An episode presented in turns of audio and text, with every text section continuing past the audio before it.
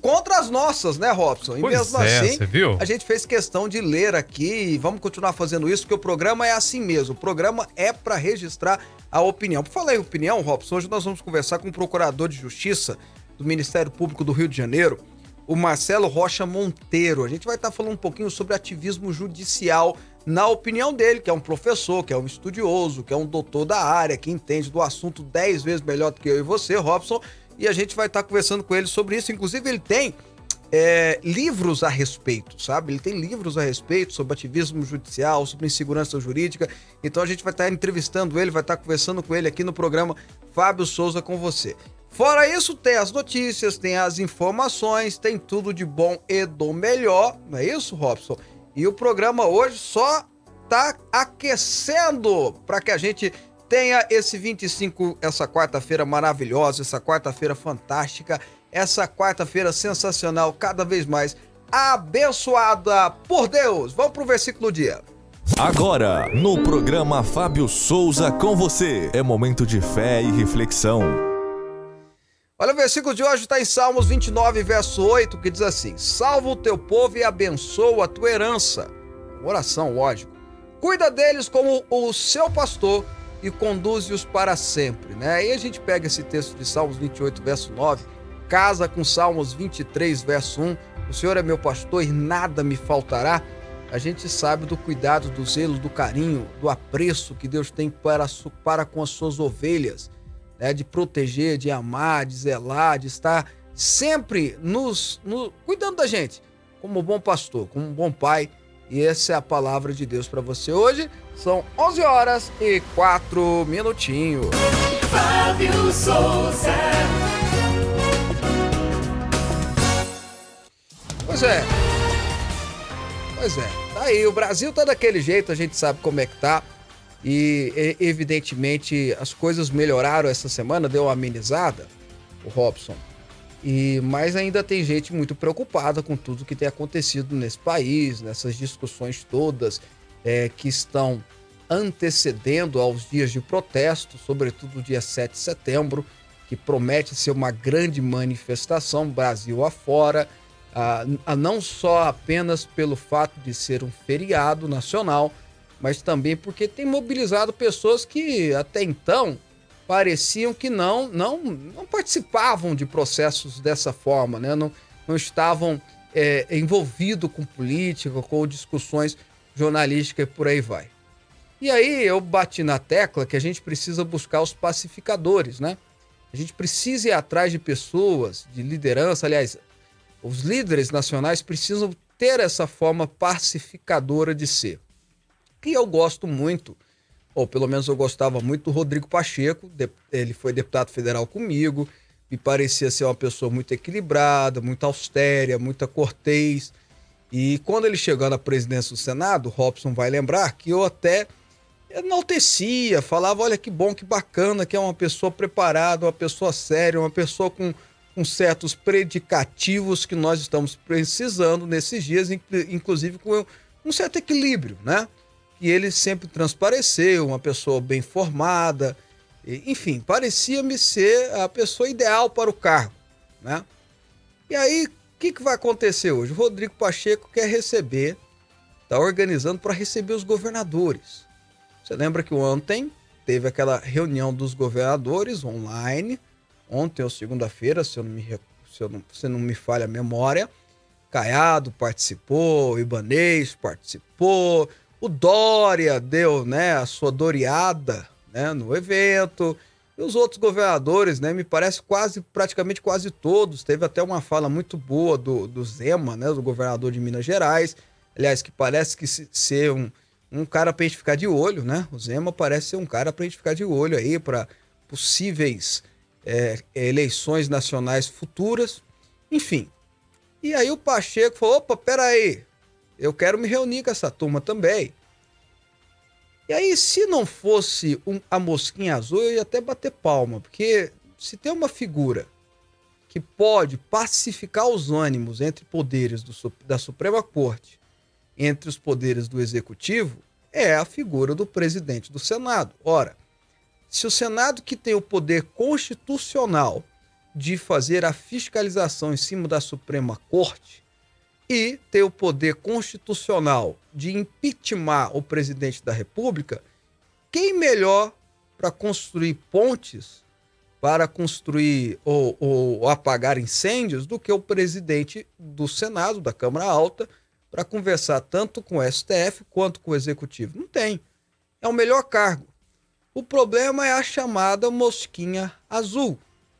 A mosquinha azul, aquela expressão cunhada na década de 90, que picava alguém e fazia a pessoa ter ambição maiores do que se exigia naquela época. Não que a ambição seja errada, não querer ser presidente ou qualquer outro cargo seja errado, muito pelo contrário. É algo positivo desde que seja feito, desde que seja construído na hora certa, no tempo certo, na época correta. E aí cai na conversa de Kassab Companhia Limitada e começa a querer aparecer. Então, faz uma reunião no STF. Ao invés de entrar na garagem, sair da garagem, conversar, não, quer dar uma coletiva de imprensa na porta. Aí teve a reunião dos governadores. Não, pode deixar que eu quero que os governadores reúnam comigo. Eu vou resolver o problema. E aí, quando a pessoa começa a aparecer dessa forma, ela não quer resolver o problema, ela está pensando numa possível candidatura dela. O problema é que fazendo isso, ela, em vez de apagar o fogo, ela joga mais álcool. O que a gente está precisando hoje, e precisava que o Rodrigo Pacheco fizesse essa figura, essa figuração, é de pessoas que de fato venham tentar pacificar os ânimos e não tentar se sobressair pensando na política. Eu sei que eu estou pedindo demais. Aliás, são dois comentários seguidos que eu estou pedindo demais. Ontem eu pedi para que o Alexandre de Moraes, na sua benevolência, né, na sua suprema benevolência, pense no país e não, e não queira ser presidente do TSE, pelo menos não na próxima, né, não no próximo mandato. Talvez daqui dois anos, para que a eleição do ano que vem não caia nenhuma suspeição. Né? Aí o pessoal aqui, a maioria, né, Robson, disse que eu tava pedindo demais. Inclusive o Robson tava achando que eu tava com uma certa utopia. Hoje eu tô com outra utopia. Eu sou um cara esperançoso, eu acredito no país, eu acredito que a gente tem como melhorar as coisas, eu acredito realmente no brasileiro. Então, infelizmente, eu que estava gostando do Rodrigo Pacheco, sabe, tava enaltecendo, elogiando ele, comecei a ficar demasiadamente preocupada com essa mosquinha azul que picou ele. E aí, Rodrigo, com todo o respeito e amizade que eu tenho por você, eu falo: não caia nessa. Seja o construtor de pontes, que é o que o Brasil precisa hoje. Seja o apagador de incêndio, porque é o que o Brasil precisa hoje. Não queira ir para uma disputa eleitoral com as duas figuras políticas mais populares da história desse país. Porque você não é lá assim tão popular, né, Rodrigo? Não é tão simpático, não é tão. É, é, não anda de moto, né? Ou, ou dança pagode. Não é desse jeito, Rodrigo. É melhor você construir pontes. É melhor você fazer o que o Brasil precisa agora. E quando a gente planta da forma correta, a gente consegue colher no futuro. Fica aí a sugestão e fica minha, meu sonho, minha utopia, de que, quem sabe, um dia os políticos vão bater um inseticida em cima da mosquinha azul e começar a pensar em construir de fato um país mais pacífico, mais ordeiro para todos nós. Se você está achando que eu estou sendo tópico, a verdade é que eu sou mesmo. Eu realmente acredito nesse país nosso. São 11 horas e 12 minutos. Programa Fábio Souza com você. Aqui a nossa polêmica é organizada. Será que eu estou viajando na maionese estragada, Robson? Olha, você é um grande sonhador, Fábio. Muito obrigado. Você é um grande sonhador. Viajando não, acho que a gente espera isso, né? Agora acontecer uma coisa tão diferente. Gostei da mosquinha azul, não conhecia essa expressão, não. É, quem, quem cunhou ela, na verdade, foi o Frei Beto, aquele amigo do Lula o amigo do Lula, ele escreveu um livro sobre a mosquinha azul que falava sobre isso, né? Que a pessoa tem, ela tem um, um, ela começa a aparecer, as pessoas começam a elogiar ela pelo cargo que ela ocupa, pela pessoa chamou atenção, aí ela começa a querer desejar um cargo melhor ou maior do que às vezes está preparado ou que a hora não chegou. Que é o caso, na minha opinião, com todo o respeito e, e, e, que eu tenho, a admiração que eu tenho pelo Rodrigo Pacheco, eu penso que é a minha opinião sobre ele, o Robson. Tá na hora não, tá na hora dele construir essa ponte ali, sabe? No quieto, tranquilo, de boa. E aí a sociedade vai saber valorizar o fato dele fazer isso, né? Penso eu, né? E acredito nisso eu. E olha com as informações de hoje, o ministro da Saúde, Marcelo Queiroga, anunciou na noite desta terça-feira que a partir do dia 15 de setembro será aplicada uma dose de reforço da vacina contra a Covid-19 em idosos com mais de 80 anos e pessoas imunossuprimidas, né, transplantadas recentemente, com câncer, queimaduras graves e etc. E tomarão a segunda dose da vacina pelo que tomaram, na verdade, a segunda dose há pelo menos seis meses. A data foi escolhida porque, segundo o ministro, pelos cálculos do Ministério da Saúde, toda a população com mais de 18 anos já vai ter sido vacinada com pelo menos a primeira dose da vacina. O imunizante escolhido para a dose de reforço será da Pfizer. A decisão veio depois de uma reunião na noite desta terça-feira com técnicos do Ministério da Saúde e representantes das organizações pan-americanas de saúde. Queiroga disse ainda que a decisão levou em conta o andamento da aplicação da segunda dose na população em geral.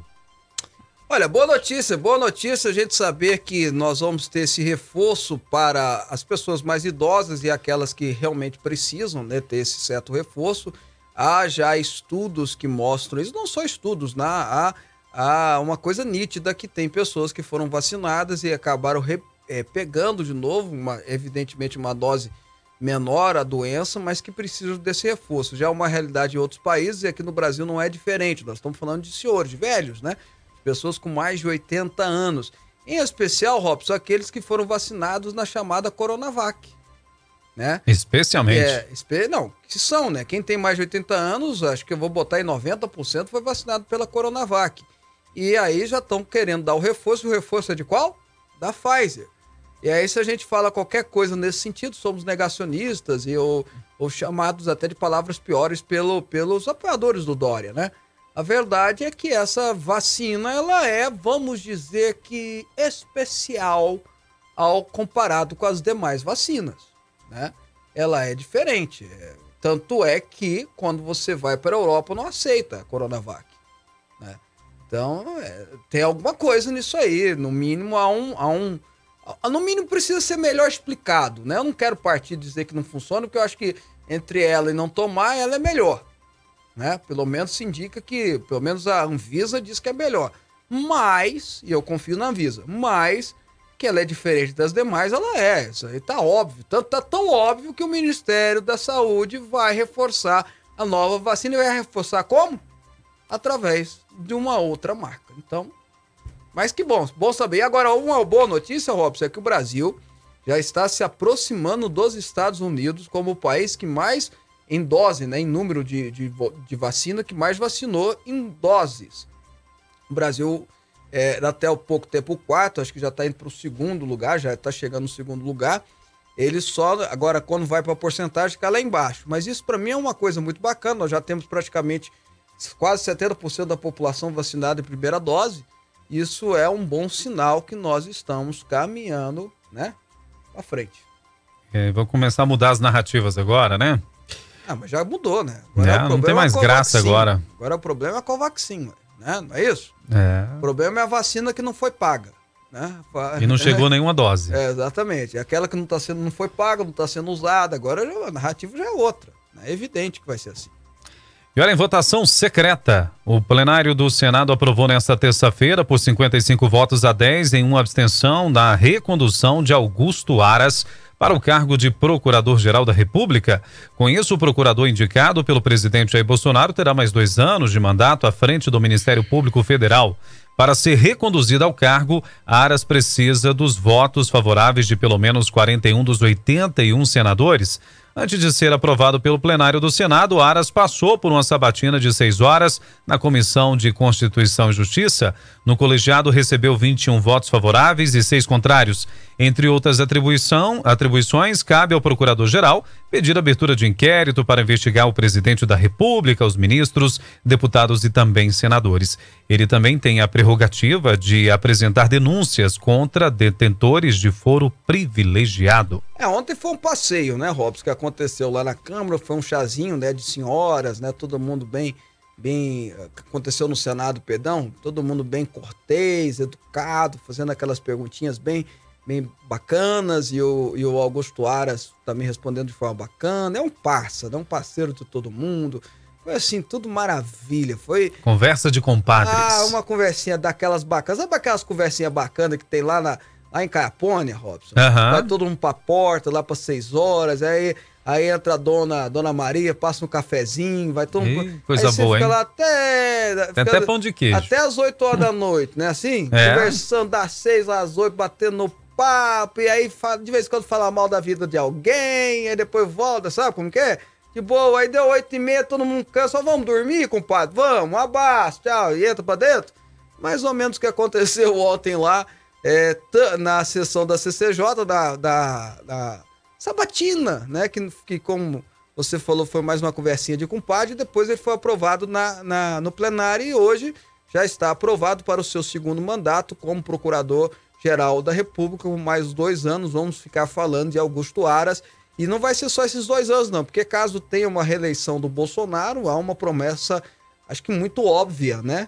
Que ele será ministro do STF, né? Numa das duas vagas que vai abrir para a próxima presidência da República. É lógico que depende de uma reeleição do Bolsonaro.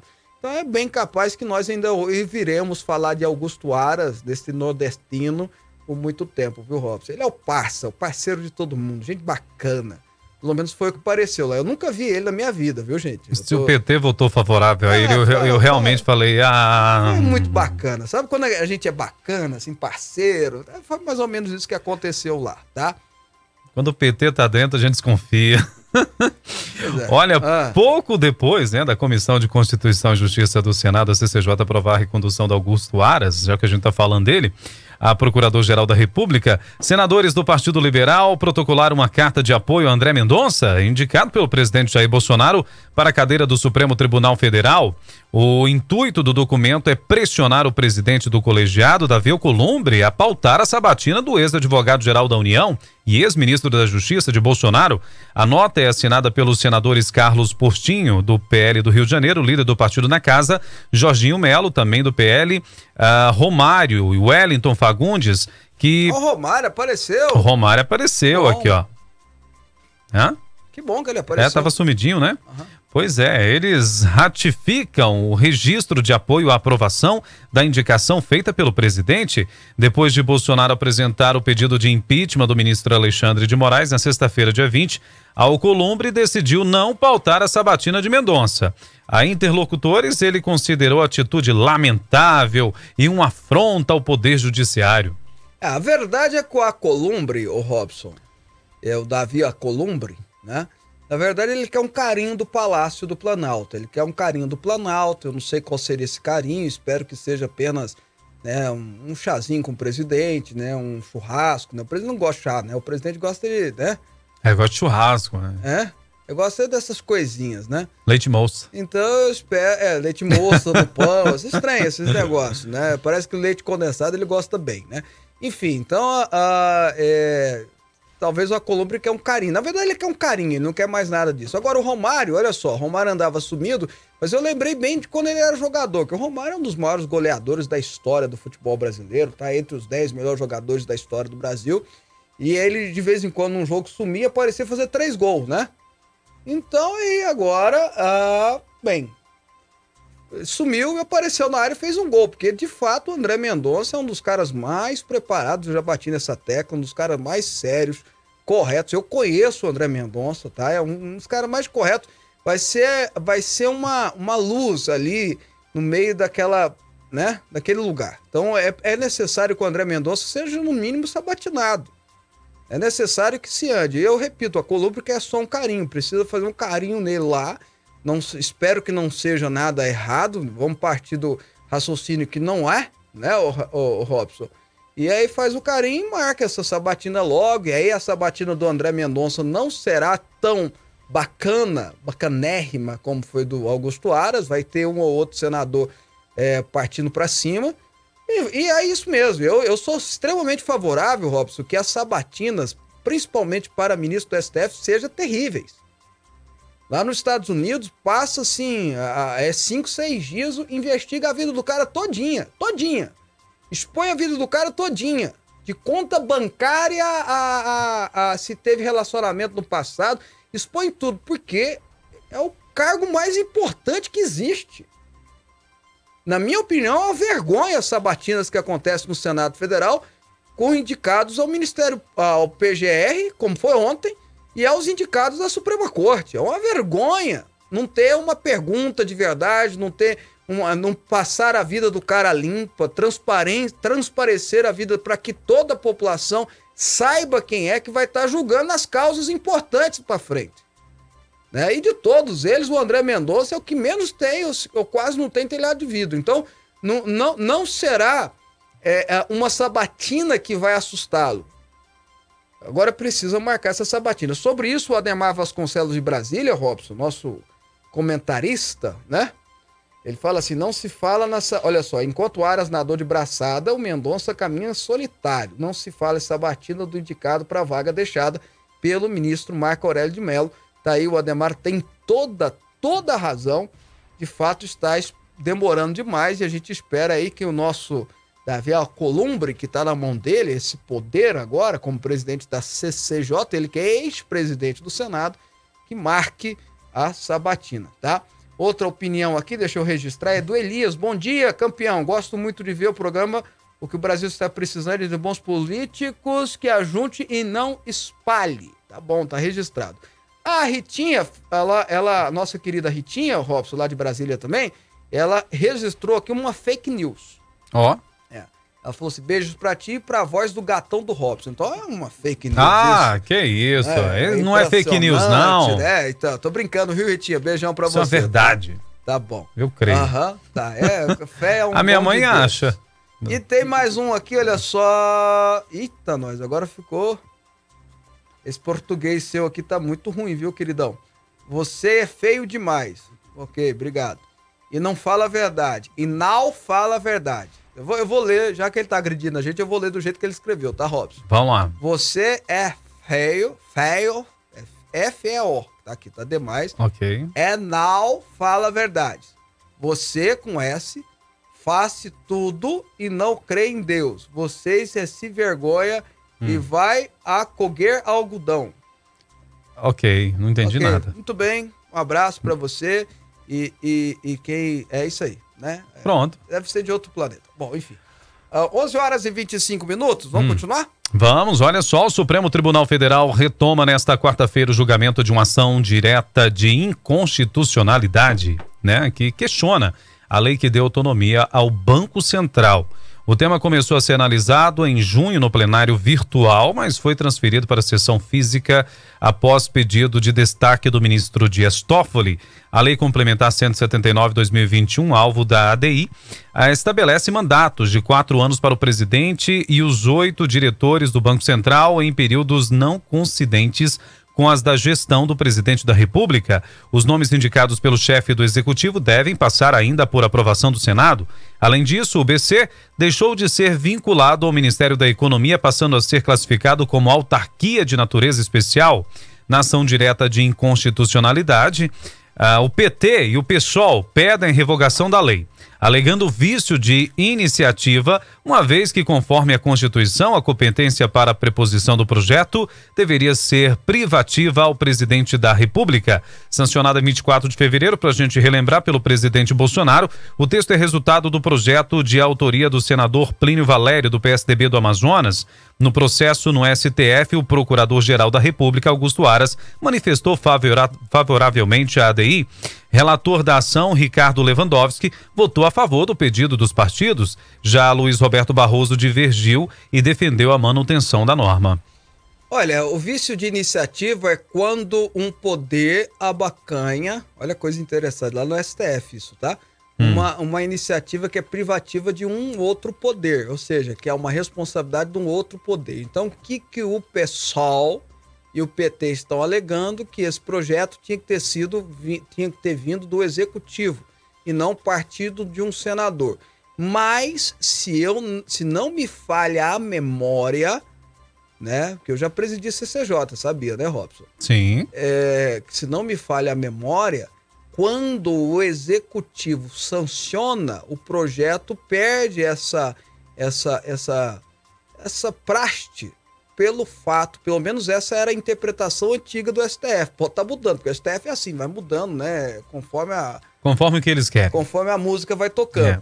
Mas tinha uma interpretação assim, de já que o executivo assinou, então o executivo está de acordo. Se o executivo está de acordo, não teria problema, mesmo que o vício, é, mesmo que a iniciativa tenha partido do senador, por exemplo. Agora, essa é uma questão técnica.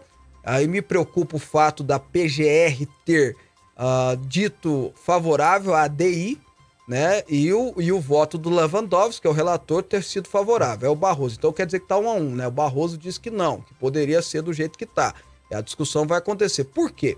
Porque esse projeto é importantíssimo para a economia brasileira. Você dá independência ao Banco Central, você diz aos mercados internacionais e os grandes mercados nacionais internos que não haverá grandes alterações na condução econômica, pelo menos é, é, no que tange os próximos anos.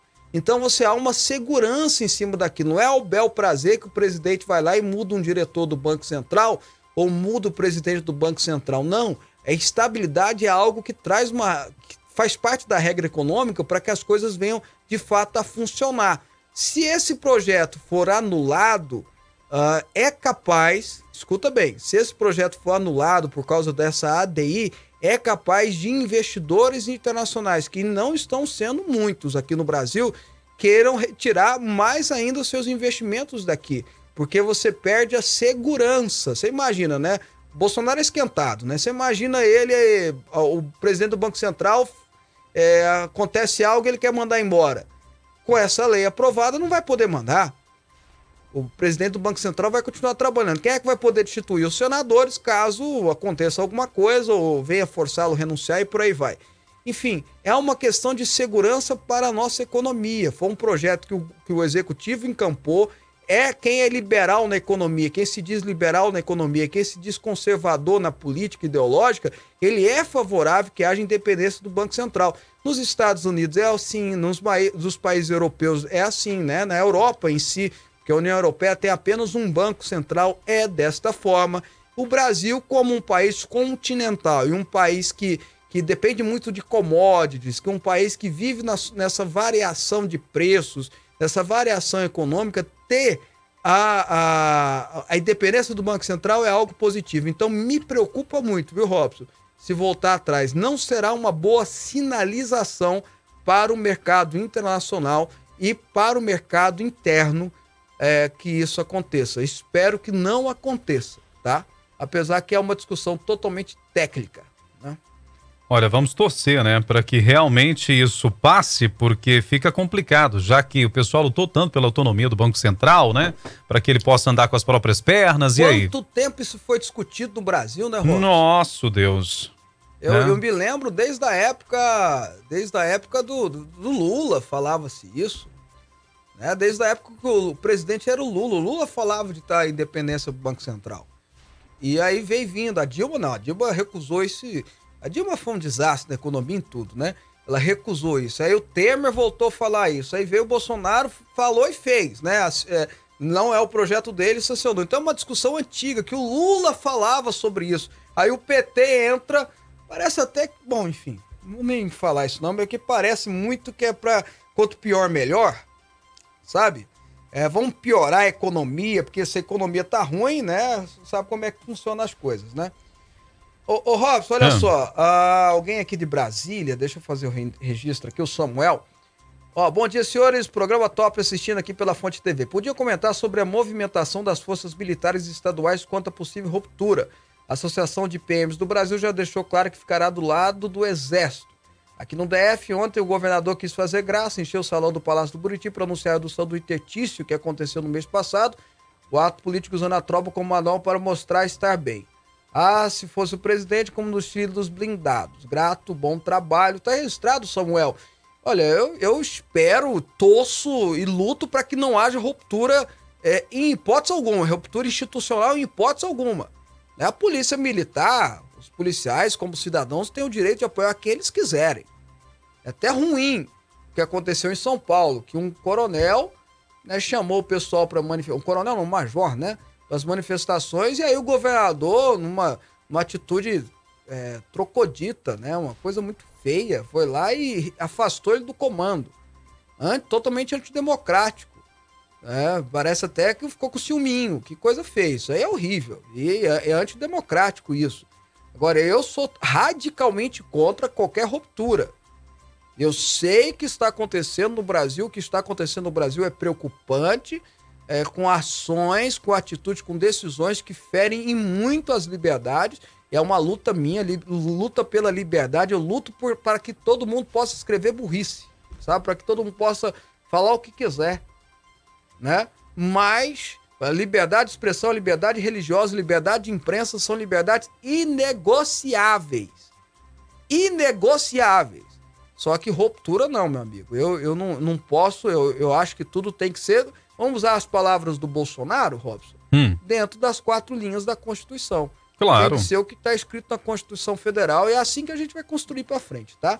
Olha só, mais fake news aqui. A Liliane Teixeira tá dizendo assim que Robson não é só sua mãe que te acha lindo, não, tá bom? Ó, tá vendo? Então, É, é mais fake news. Eu nem não paguei aguento ela mais falar isso, viu? fake news aqui, Aí, vou te ó. falar, viu, rapaz? Ô, Fábio, olha- elas... Ah, vai lá, Sim. continua, pode continuar. Não só notícia agora que está Ah. acontecendo nesse, nesse exato momento, hoje comemora-se o Dia do Soldado, né? Dia 25 de agosto. O presidente Bolsonaro participa de cerimônia em Brasília com desfile, inclusive até tem algumas imagens aqui muito bonita por sinal, né? Apresentação das forças do Brasil e um discurso do alto comando do Exército que fala com um compromisso com a estabilidade do país, com a Constituição, com os deveres. E a força está aí para isso, para garantir, sim, a democracia do país.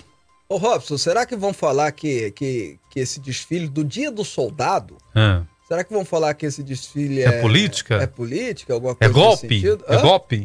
Vai ser é. golpe? Não pode fazer mais desfile, né? Não. E? Vai ter dia 7 de setembro? Ah, Tem? tem que ter, ué. De manhã é, é, tra- é. uma tradição. À, é tarde isso? vai ter as manifestações, mas de É. manhã é uma tradição, enfim. Aí passa aqueles aviões da Esquadrilha da Fumaça. É, então, aí a Força eu Aérea Brasileira. criança, você lembra disso? Quando eu era criança, eu amava ver os caras. Eles vinham aqui no dia 24 de outubro, aqui em Goiânia, que era aniversário de Goiânia, Aham. e passava e fazia. Eu saía lá legal, de casa né? porque eu queria ver e tal. Povo bobo, né, rapaz? Bom. Eu gente, cantava o hino nacional quando era pequeno com a mão no peito lá na é, escola, tinha- aí com mas- 10 aninhos, ó. Pois é, mas eu me lembro de ter crescido cantando o hino nacional. Na Semana da Bandeira, na Semana da Pátria, a gente cantava o hino nacional todos os dias. O hino da bandeira, o e, e hino na minha nacional. época, eu tinha o SPB, né? Tinha é, Educação Moral e Cívica. Hoje não tem mais nada disso, né, Roda? Ah, tirou tudo, né? Em Impressionante. 2002 começou a tirar as coisas. Vamos pro intervalo, daqui um minutinho a gente volta para entrevistar, para conversar com o professor de Direito e procurador de Justiça do Rio de Janeiro, o autor de livros, Marcelo Rocha Monteiro. A gente vai estar falando sobre ativismo judicial, insegurança jurídica e outras cositas mais. 11 e 35 Em um minuto a gente volta.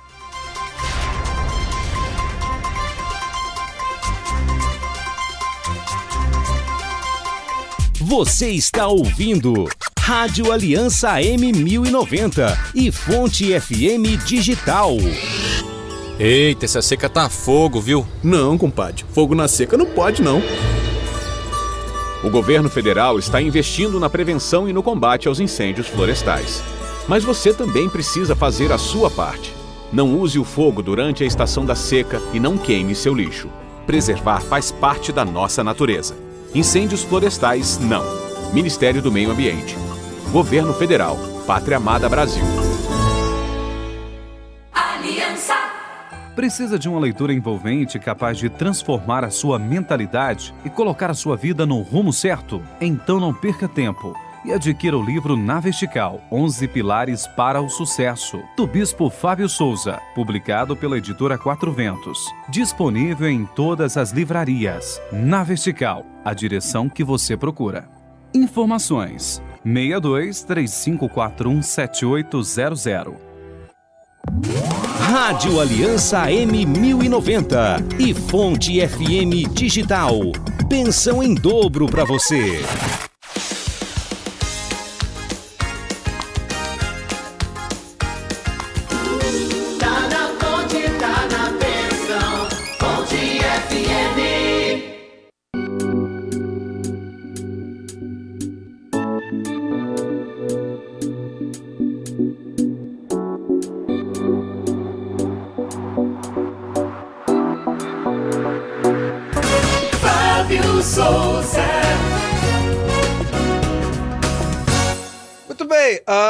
Só, Robson, uma notícia bacana. Bom, nós estamos de volta ao vivo aqui para todo o estado de Goiás, para o Distrito Federal, também para. Ixi, minha câmera perder aqui. Eita, nós. Eu, eu sou meu cameraman, vocês me perdoam aí, viu, gente? Mas olha só, nós estamos ao vivo para Goiás, Brasília, TV aberta, pela parabólica para todo o Brasil e internet da mesma forma e pelas ondas da rádio. Bom, uma notícia legal que chegou é, que é o seguinte: o nadador brasileiro Gabriel Bandeira conquistou a primeira medalha de ouro nas Paralimpíadas de Tóquio hoje. Olha que legal. É, geralmente nas Paralimpíadas a gente sai melhor. Ah, a gente sabe, ganha né, muita medalha, né? A gente corre- é, fica entre os, já tá entre os 10 do Brasil, né? Medalhista já. Ah, mas começou hoje, né, Robson? Pois é, Calma. mas já tá entre os 10. Calma, Robson. Calma. De- de- deixa eu empolgar aqui, né? Eu gosto de medalha, nós acho muito ficamos legal. em sétimo na geral, ué, na, na Olimpíadas, ué. Então nós Então. ficamos, não ficamos ruim, não. né? Não, tá Décimo bom. segundo, perdão. É, ô, ô, Robson, vamos para a entrevista então? A partir de agora a gente vai começar a conversar com o professor de Direito, procurador de Justiça, ah, Dr. Marcelo Rocha Monteiro. Ele é coautor dos livros Sereis como os Deuses, o STF e a Subversão da Justiça e Inquérito do Fim do Mundo. Doutor Marcelo Rocha, muito obrigado. Bom dia, é um prazer recebê-lo. Bom dia, prazer é meu estar aqui. Ah, doutor, doutor Marcelo, talvez seja o tema, o assunto mais conversado, mais, mais debatido, mais dialogado hoje no Brasil, por incrível que pareça, muito mais do que futebol, muito mais do que política, muito mais do que qualquer outro assunto, que é as decisões da Suprema Corte. Eu pergunto ao senhor, na opinião do senhor, está havendo de fato ativismo judicial ou até agora são só decisões normais mesmo? Não, não tem nenhuma normalidade nisso. Né? Nós estamos vendo o mais desenfreado ativismo judicial que já se assistiu na história do país. O que é ativismo judicial? O ativismo judicial acontece quando o poder judiciário invade as atribuições dos outros dois poderes. Os dois poderes que são eleitos pelo povo são o poder executivo e o poder legislativo. né? São eleitos pelo povo, têm mandato, prestam contas à população, portanto, eles têm uma liberdade maior de atuação. né? Então, por exemplo, o, presidente da República tem a liberdade de escolher qual vai ser, a, na, na visão dele, a melhor política econômica, a melhor política ah, de armas né? Ah, e tantas outras questões. Daqui a quatro anos depois de ser eleito, ele vai prestar contas à população. né? Ele vai, por exemplo, se submeter a uma reeleição e o povo vai dizer, através do voto, se gostou ou não gostou do que ele fez. Senadores e deputados também são parecidas. Eles são eleitos, têm liberdade para decidir que tipo de lei eles vão aprovar, que tipo de lei eles não vão aprovar. E dali a quatro anos, né, oito anos, no caso dos senadores, eles vão prestar contas à população, vão tentar, por exemplo, a reeleição e o eleitor vai dizer: gostei dessa lei que você aprovou, vou votar em você de novo. Não gostei dessa lei que você é, aprovou, vou votar em você. Juízes não têm isso. Né? O Poder Judiciário, né, os juízes e os ministros supremos são juízes, eles são, eles, além de não serem eleitos, eles são vitalícios. né? Então, eles não podem ter liberdade de criar leis, nem de optar por, por política econômica mais liberal, menos liberal, mais estatizante, menos estatizante, não podem gerir a segurança pública, optar por uma política de segurança mais dura no enfrentamento ao crime, menos dura no enfrentamento, porque eles não vão prestar contas nunca à população. né? Aí a ideia de democracia representativa vai pelo ralo. Né? No momento em que você é governado por 11 agentes públicos vitalícios e não eleitos, então aquela ideia de que todo poder emana do povo passa a ser apenas uma frase vazia na Constituição. Então nós estamos vendo isso, né? É o Supremo, aqui no Rio, por exemplo, né, no meu estado, o Supremo eh, se arvorou à condição de secretário de Segurança Pública ou de governador do Estado e disse: olha, a polícia não pode mais entrar em comunidades dominadas pelo tráfico. Né? Mas isso não está na lei. Né? O judiciário se limita a aplicar a lei, ele é o mais contido dos poderes, é o poder que tem menos liberdade de atuação, e tem que ser assim, porque, repito, é o único dos poderes que não presta contas periodicamente à população através de eleições. Então, ele está uh, uh, é, invadindo a atribuição dos outros poderes ao é, determinar, ao traçar políticas como essa que eu mencionei, nítida política de segurança pública, é, de você estabelecer quando é que a polícia deve, quando é que a polícia não tem operações, né? qual deve ser a linha. Nós tivemos um governador no Rio de Janeiro, Leonel Brizola, que adotou essa mesma medida do, do Supremo. Né? Lá na década de 80 para 90, ele proibiu a polícia de subir morro, de entrar em comunidades dominadas pelo crime organizado. E deu no né? que deu. Uma né? medida péssima. Né? E deu, deu no, que, que deu. deu. É uma medida péssima. Mas aí é importante a gente fazer uma diferença. Ele, a, a medida foi péssima, a ideia foi horrorosa, os resultados foram catastróficos. Para fazer justiça, eu tenho que reconhecer que ele tinha a legitimidade do voto popular para tomar essa decisão. Na eleição seguinte, Fábio, o que, que aconteceu? O, não existia reeleição na época. O candidato dele tomou uma surra nas urnas. Tá?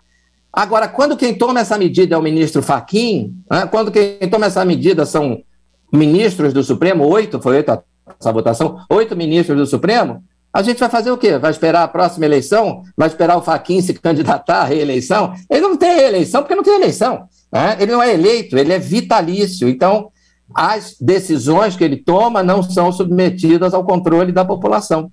Então, é, é então eu estou dando esse exemplo né, da, da, da, questão da segurança pública no Rio, mas você tem dezenas de exemplos. Né? Você tem situações em que foge completamente o Poder Judiciário ao que deveria ser o exercício da sua função, invadindo os outros poderes. Isso é o ativismo judicial e isso é muito, faz muito mal à democracia. Bom, doutor Marcelo, o senhor escreveu um livro sobre o chamado inquérito do fim do mundo, que eu acho que é um bom exemplo de, de, de como a, a situação ficou até uma certa, desculpa a minha opinião, mas até esdrúxula, né? De que você tem a vítima, que é o juiz, que é o promotor, que, e, e, e, e saindo do ordenamento jurídico, né? Que talvez seja o pior. Ou eu estou errado? Não, você está certo, isso está completamente fora da, da noção mais fundamental que a gente tem do nosso sistema de justiça criminal, né? que a gente ensina. Eu sou professor de penal na Universidade do Estado do Rio de Janeiro, e a gente ensina para os alunos, logo no, na primeira aula, que o nosso sistema é acusatório. O que, que significa sistema acusatório? É um sistema que tem divisão de funções. Tá? É, quem investiga é um, quem acusa é outro, quem julga é outro. Tá? O juiz tem uma função, promotor tem outra, investigador tem outra, né? polícia tem outra, vítima tem, tem outra situação, né? se o sujeito é vítima, ele não pode atuar como juiz, né? não pode atuar como promotor, não pode atuar como investigador. Né? É, advogado, a situação é um pouco diferente. Né? O advogado pode atuar em causa própria. Mas um juiz, né? imagine se você tem uma briga no seu condomínio com um vizinho, né? Que por acaso é juiz, mas a tua briga não tem nada a ver com isso. Você brigou por causa de vaga na garagem, alguma coisa assim. Aí vocês dois se engalfinham, né? Um lesiona o outro, o outro lesiona um. Aí você, você vai ser processado por agressão. E você está dizendo, não, eu não agredi, né? Eu me defendi. Quem começou a agressão foi ele. Aí quem vai julgar essa causa? Você entra na, no dia do julgamento, você entra na sala de audiência é e descobre que o juiz é o sujeito com o qual você se engalfinhou. Né? Então, meu amigo, você já está condenado. Né? Uhum. É que ele vai julgar contra você. Né? Até porque a sua defesa é dizer que quem começou a agressão foi ele. Né? Uhum. Então, não é, é, é, é, evidente que se os sujeitos é, se diz ofendido, caluniado, injuriado, difamado, ameaçado, o que for, tá? E ele é juiz, ele é ministro do Supremo, ele não pode atuar nessa causa. Né? Ele tem que ir a uma delegacia de polícia, ou chamar a polícia. Né? Imagina, o ministro do Supremo não nem na delegacia de polícia, ele chama a polícia, a polícia vai no gabinete dele, tenho certeza. ô, doutor, aqui, houve o seguinte, olha aqui o que, é que o sujeito escreveu de mim aqui na internet, então vocês estão, eu sou a vítima, estou comunicando o fato, ah, e a bola está com vocês. Eu não vou atuar como, não posso atuar como juiz, né? Eu aqui sou o cidadão que é juiz e que foi ameaçado, ou caluniado, ou difamado. Aí vai chegar uma hora, vocês vão me intimar, eu vou prestar depoimento, vai ter audiência, vai ter o que for, mas eu vou participar não como juiz, né? Eu vou participar como vítima, né? O juiz tem que ser uma pessoa alheia a esse problema, uma pessoa que não tenha interesse pessoal. É se eu fui ameaçado ou caluniado, eu tenho interesse pessoal na condenação do réu. Tá? Então eu não tenho isenção para atuar como juiz nessa causa. E o que a gente vê nesse inquérito do fim do mundo é o juiz atuando é, como investigador, instaurando inquérito, o que também não é função de juiz, né? atuando como promotor, atuando como juiz, e como se não bastasse tudo isso, ele é vítima, né? ele se coloca na posição de vítima. Então, isso é, é, é uma coisa absolutamente arbitrária. Né? A pessoa que é alvo dessa investigação está numa situação difícil, porque essa investigação é comandada por um agente público que não tem é, nenhuma isenção, nenhuma imparcialidade. Né? Então, é, é, essa é a situação do inquérito do fim do mundo. Ô, ô, doutor Marcelo, ainda tem a regra basilar, né? Que o juiz tem que ser imparcial. Ele, na verdade, ele não tem parte. Então, ele não pode ser o promotor, Isso. porque ele não pode tomar parte do promotor. Ele não pode ser o advogado de defesa, porque ele não pode tomar parte do advogado de defesa, né? Então, acho que é, uma, é. uma coisa muito base que acaba sendo Isso. prejudicado, né? Robson Alves. É, outro dia... Pode falar. Outro doutor. dia eu estava sendo eu estava sendo entrevistado. Doutor Marcelo? Acho que nós perdemos o sinal dele, foi isso? Nossa, na hora que ah, ele ia. ele ia dar uma explicação legal. Na hora que ele ia aqui, dar né? uma explicação, opa. Vamos tentar contato com ele novamente? Ainda dá tempo, né? É, pra gente tempo, falar com ele aqui. aí, pelo amor de Deus. Né, o papo tá interessante Voltou? aqui. Voltou? Voltou? Vamos chamar ele ah, novamente. Ô, doutor, o senhor, ia, o senhor ia contando que o senhor foi entrevistado esses dias. É, e aí a pessoa falou, a jornalista falou, não, mas se o, se o, se o procurador-geral não faz nada, né, então a, a ministra Rosa Weber do Supremo, ela tem que suprir essa omissão. Eu falei, mas olha, você desculpe, isso não faz sentido nenhum. Todo mundo já deve ter visto o júri, né? Pelo menos em filme americano. Imagina no dia do júri, o promotor, o procurador-geral é um promotor, né? O promotor não comparece, né? Faltou. Ah, desidioso, preguiçoso, irresponsável, faltou. Tudo bem. Aí você imagina que o juiz vai levantar da cadeira e vai dizer: olha, como o promotor se omitiu, hoje quem vai fazer a acusação sou eu. Aí desce lá para o plenário, aponta o dedo para a cara do réu e diz: senhores jurados, condenem esse homem, ele é um bandido. Que isso? Ele deixou de ser juiz, né? O júri tem que ser adiado, o promotor tem que ser punido. Nunca o juiz pode assumir a função que é do promotor. Isso é que a gente chama de sistema acusatório. Separar as funções para, como você destacou, Fábio, preservar a imparcialidade do julgador, do juiz. Olha, doutor Marcelo, bem-vindo aqui ao nosso programa. E o senhor até disse né, que é professor de processo penal. É só para que eu entenda também o nosso ouvinte, telespectador que estão ouvindo pela PTV e pelas rádios também, é, como que o senhor, como professor, explica para um aluno aqui, que sou eu, um aluno que é o nosso telespectador, que nós temos aí a vítima que investiga, que abre a denúncia, que julga. Como é que é isso numa sala de aula, pelo amor de Deus? É, é eu explico que isso é errado, né? Eu faço questão de trazer casos para a sala de aula, eu falo muito do inquérito 4781, do inquérito do fim do mundo, para dizer, olha, é, é, pessoal, eu sinto muito, né? Tem dois ministros do Supremo que são meus colegas de, de, de, faculdade, de corpo docente da faculdade. Eu sinto muito ter que dizer isso. Antigamente, o Supremo era uma referência, né? De como a gente deve agir, de como a, é uma referência para o aparato do direito, né?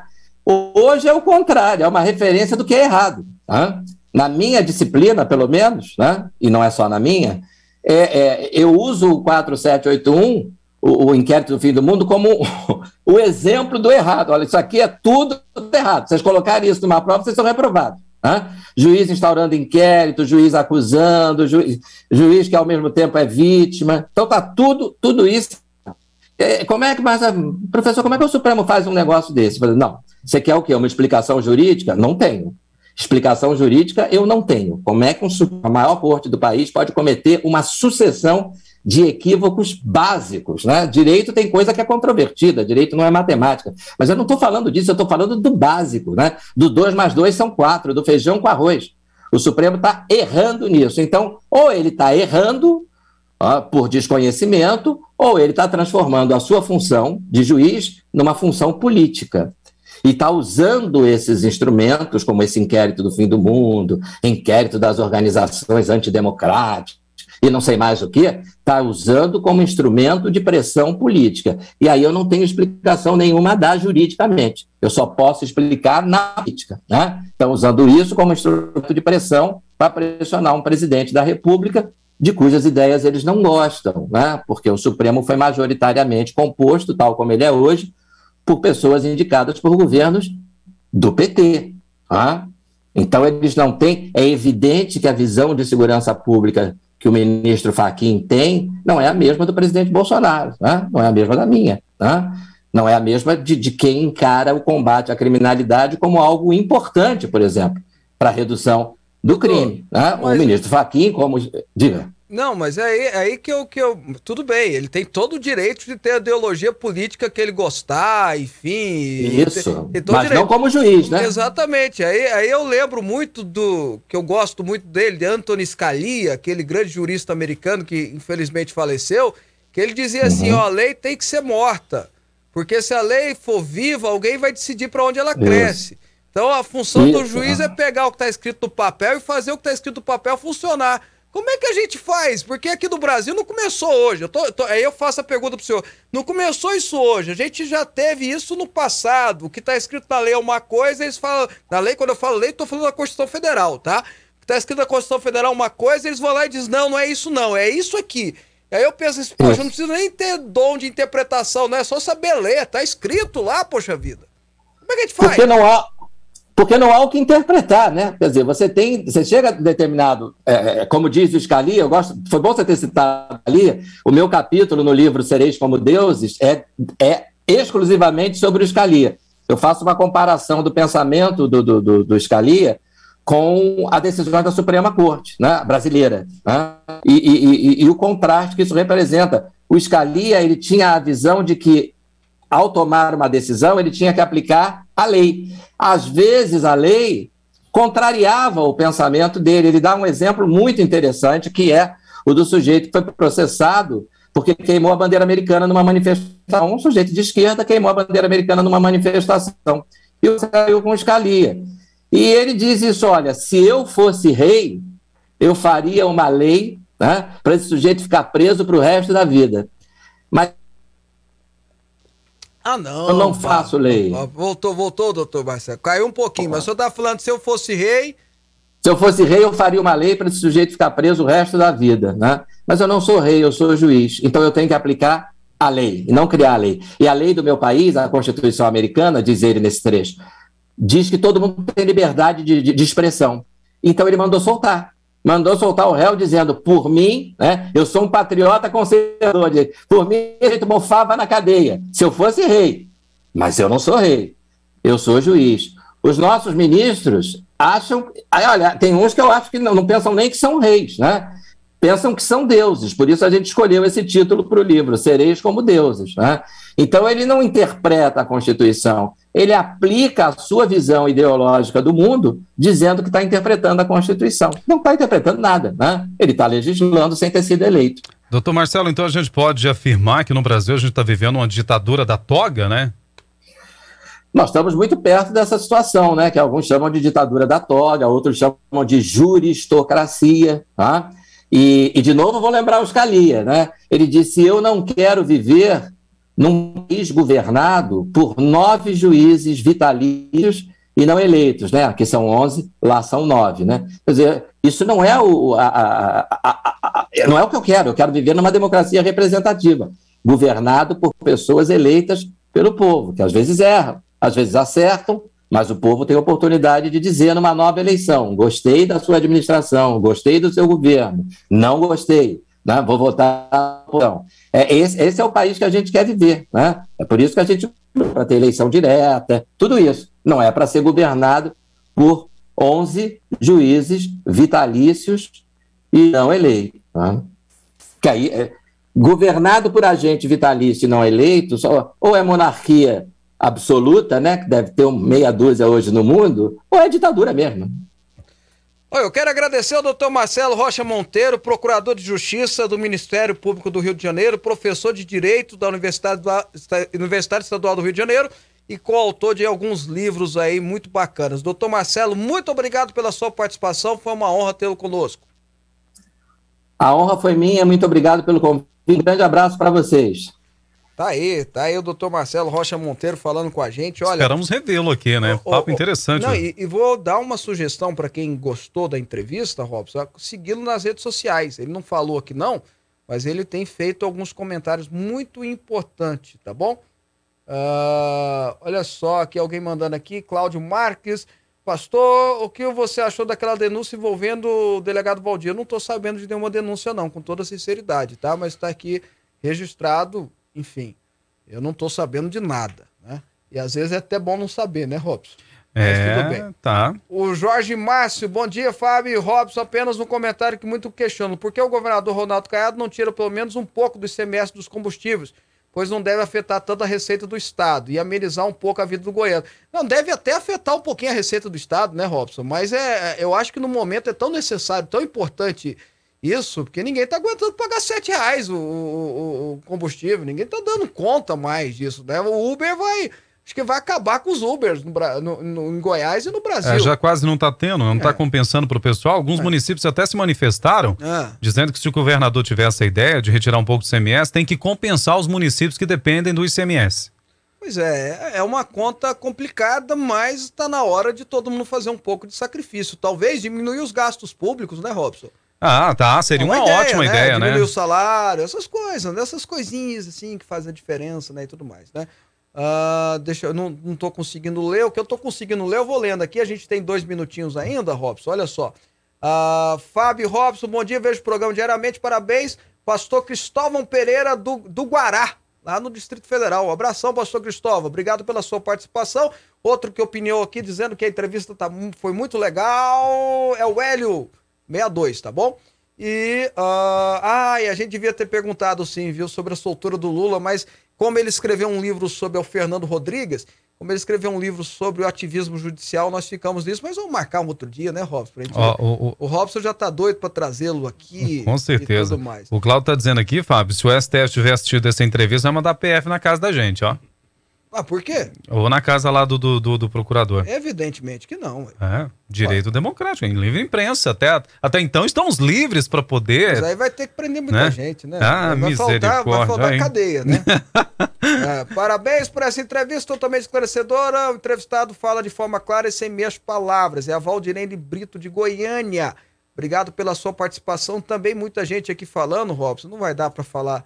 é, vai dar para ler tudo, não. Ah, que pena, né? Muitos recadinhos chegando aqui. Olha só que legal, né? Vocês participando em peso aqui da Ó, programação. o Elvio tá dizendo que adora o programa da gente. Obrigado, Elvio. Tá bom?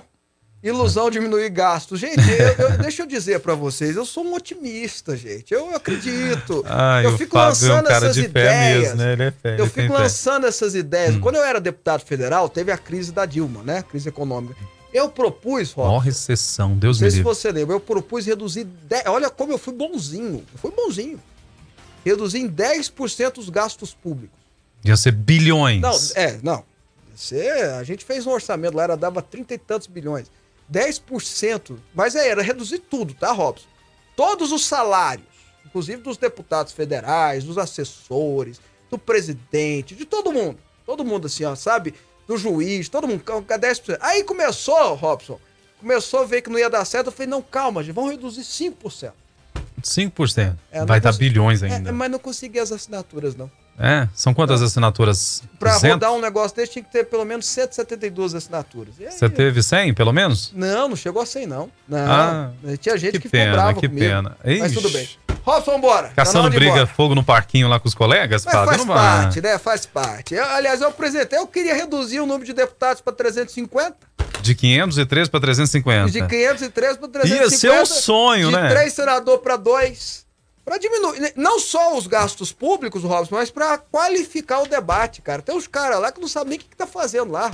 Olha, eu vou te contar um negócio. O Fábio, ele é realmente um sonhador. Quero uma salva de palmas, por, Não, por não é, favor. não, é, não, é, não é sonho, não. Não, por É- é- favor. ou a gente começa a pensar em ações que vai fazer uma certa diferença, diferença ou não. Mas você sabe de quem que é a culpa, né? Ah, É nossa, que gente- muita Ó, gente vota errado, gente. Você Pelo sabe amor o de cara Deus. que tá escrevendo besteira, é, escrevendo errado, Robson? Eu vou É. dar só um conselho pra ele, que ele tá falando aqui de, de. tá ameaçando de morte e tal e tal. Ó, Que rapaz. isso? É, não me parece ser uma pessoa boa da cabeça. Mas enfim, cuidado, viu? Isso aqui pode dar cadeia pra você, viu? Cuidado, tá? Um abraço, Robson. Amanhã a gente volta. Valeu, valeu demais. Amanhã às 11 tem mais programa Fábio Souza com você. Obrigado pela companhia de todos vocês. E vai fazer uma aulinha de português também, viu? Ameaçar, ameaçar a gente de morte tem que ser no português correto, né? Não pode ser nessas. É, Não pode ser de qualquer jeito, Pode né? é, ameaça Mas de morte. bonitinho. Ameaça a gente de morte, mas pelo menos com uma. com. Né, escrito, com a escrita correta, né? Pelo amor de Deus. A gente vai embora. Tchau, um abraço pra vocês.